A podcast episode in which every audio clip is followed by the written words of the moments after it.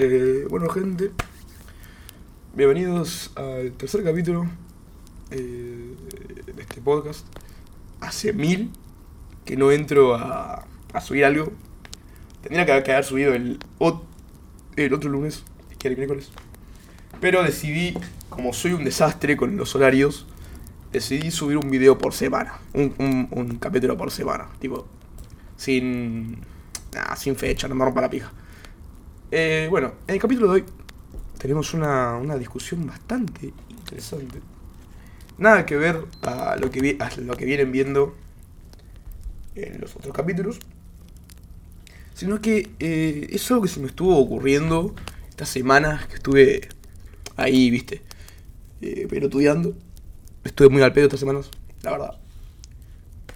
Eh, algo muy interesante que quiero comentar es acerca de la locura y cómo nuestra forma de ver el mundo no es que sea la incorrecta, sino que pensamos que es la correcta. No quiere decir que lo sea, sino que pensamos que así es. Ok. Primero que nada, todas estas locas ideas se me vino un, un domingo al mañana cuando me vi la película llamada El Faro. Es un peliculón y lo recomiendo a, a todos. La verdad que es una re película. Hay un tema, igual, que es una película muy rara. La película es de 2019 y tiene eh, actores como William Dafoe o Robert Pattinson, que, que- de hecho son los dos protagonistas y los únicos que aparecen en toda la película. y lo interesante de estos dos actores, además de que son famosos, es que esta película se grabó en cuatro tercios, o sea, en un cuadrado. No, no como las conocemos a las demás, que es en 16 novenos, que son pe- películas que ocupan toda la pantalla. E, Estas ocupan un cuadrado, como si fuese una tele eh, ladrillo. La película es de 2019 y eh, lo más curioso también, está en blanco y negro. Es una locura. Eh, para no darles spoilers de lo que trata, básicamente es el hombre descendiendo a la locura. Nada más le quiero explicar porque la, la quiero que la vean, por supuesto. Está en Netflix, la, buscan como El Faro.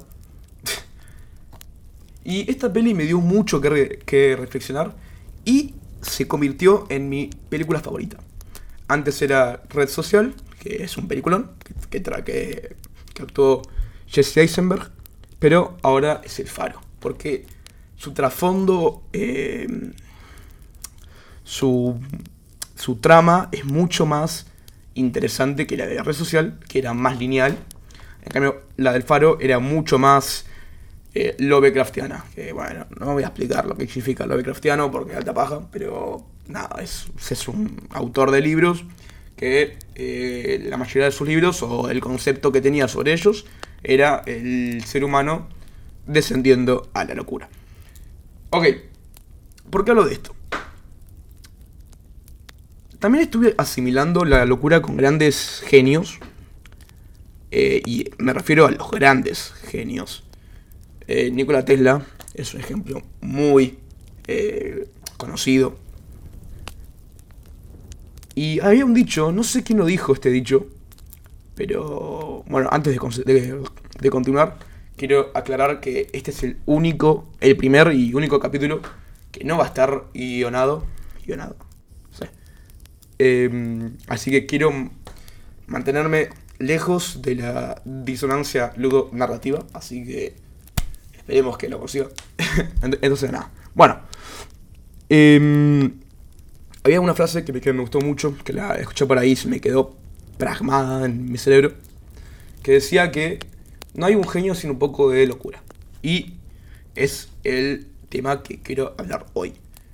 La locura es algo mal visto, la verdad. Es algo que lo, asociamos con el psiquiátrico, la esquizofrenia, eh, la falta de cordura, eventualmente.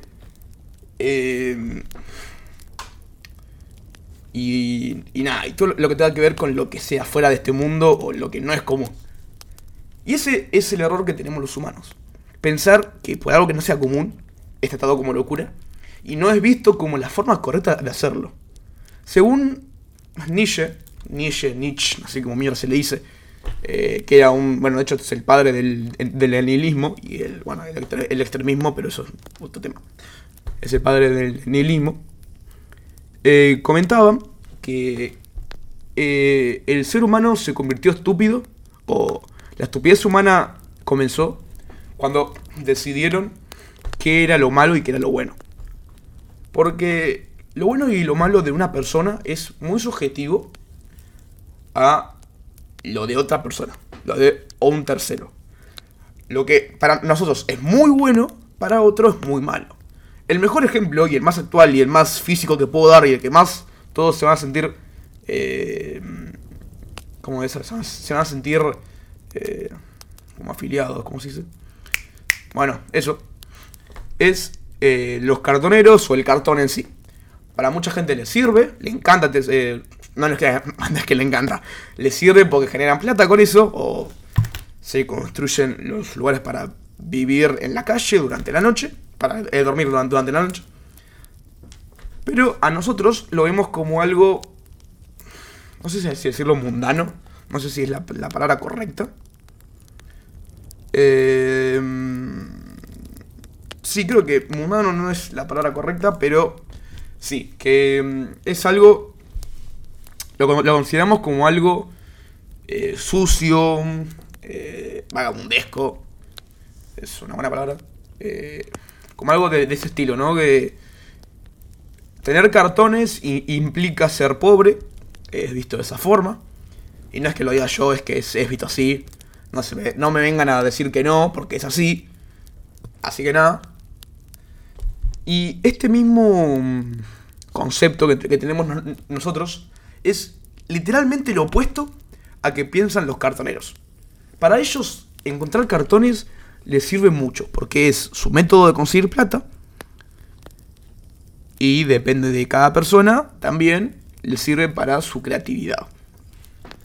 Y la creatividad basta todo esto, es locura. Es imaginarse cosas que no existen. Es imaginarse, plantearse ideas, proyectos, que bueno, es una idea después de todo, eh, situaciones que no existen todavía. Eso es la locura. El deseo por pensar lo, lo, inimaginable. O el pensamiento de lo inimaginable, de lo imposible, de lo hipotético, etc. Pero ¿quiénes somos nosotros para decidir qué es imposible y qué no? Las físicas sí lo son. Por ejemplo, las físicas te pueden decir, flaco, esto no se puede hacer. Eso es verdad. Pero ¿y nosotros qué? ¿Por qué tenemos que ir por el mundo decidiendo lo que debemos hacer y lo que no? No es una. Esto no es una propaganda anticonsumista, antisocialista, o sea, de rasgos sociales no tiene nada que ver con eh, el estatus social de cada uno, no tiene nada que ver con cómo funciona la sociedad hoy en día, sino que tiene que ver con el hecho de pensar diferente acerca de las cosas que hacemos, que vivimos y cómo lo hacemos. Cuando alguien es un genio, de hecho se muestran muchas películas o series Iba a dar un ejemplo de, un, de una caricatura. Eh, ¿Cómo se llama este tipo de cosas? Caricatura Adult Swim, que sería en este caso Ricky Morty, eh, pero es una idea muy. Eh, ¿Cómo se dice? Artificial, así que no cuenta, pero lo que puedo dar es. es eh, el Dr. Bennett. De. ¿Era Bennett? De Volver al Futuro. Eh si se fijan, no nada más acá, igual es en todas partes. Los científicos en las películas están exageradamente locos. Y no exageradamente locos de decir, este chabón no está de acuerdo, no, no, o sea, este chabón no puede hablar, no tiene opinión, porque no, no, sabe lo que está diciendo. Sino que están locos realmente. Y lo que piensan es lo que hacen, es cómo actúan. Su creatividad lo lleva más allá de la locura, porque la locura es, la creatividad después de todo, y los impulsan a armar. Bueno, en el caso de, del doctor Bennett, era doctor Bennett.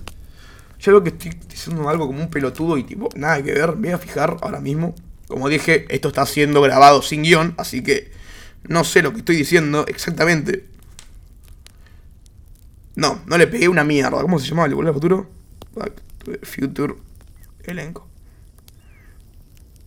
Emmet, no, Bennett. Pelotudo. Bueno, el doctor Emmett Brown eh, creó una. eh, justamente creó una máquina del tiempo.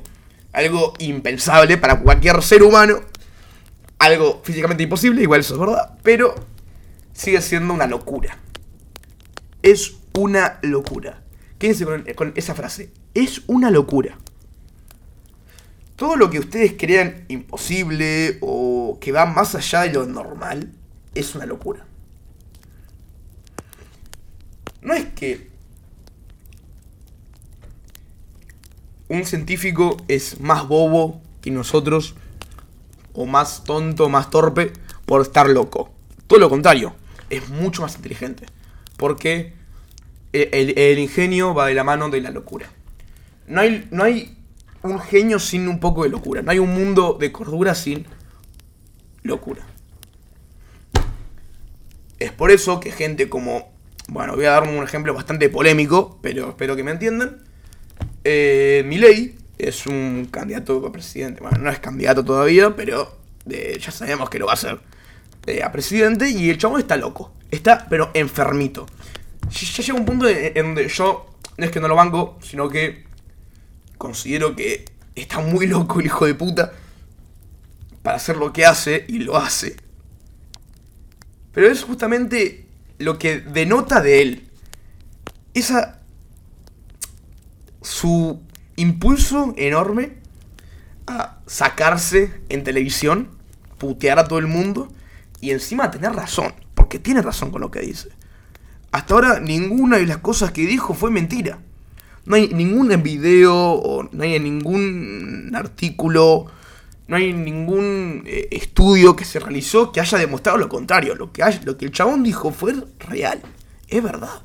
Y los que lo contradicen son gente que no sabe lo que habla. Y que, a raíz de eso, viven una vida normal. Una vida no normal. Porque decir normal es, es despectivo hacia la gente. Eh, voy a tener que frenar un toque al Gianni del futuro. Y voy a tener que explicar una cosa. Porque se me re malentendió en el coso. Eh, sí, este es el Gianni del futuro cuando está en postproducción. Bueno, entonces esto es algo nuevo que va a aparecer muchas veces.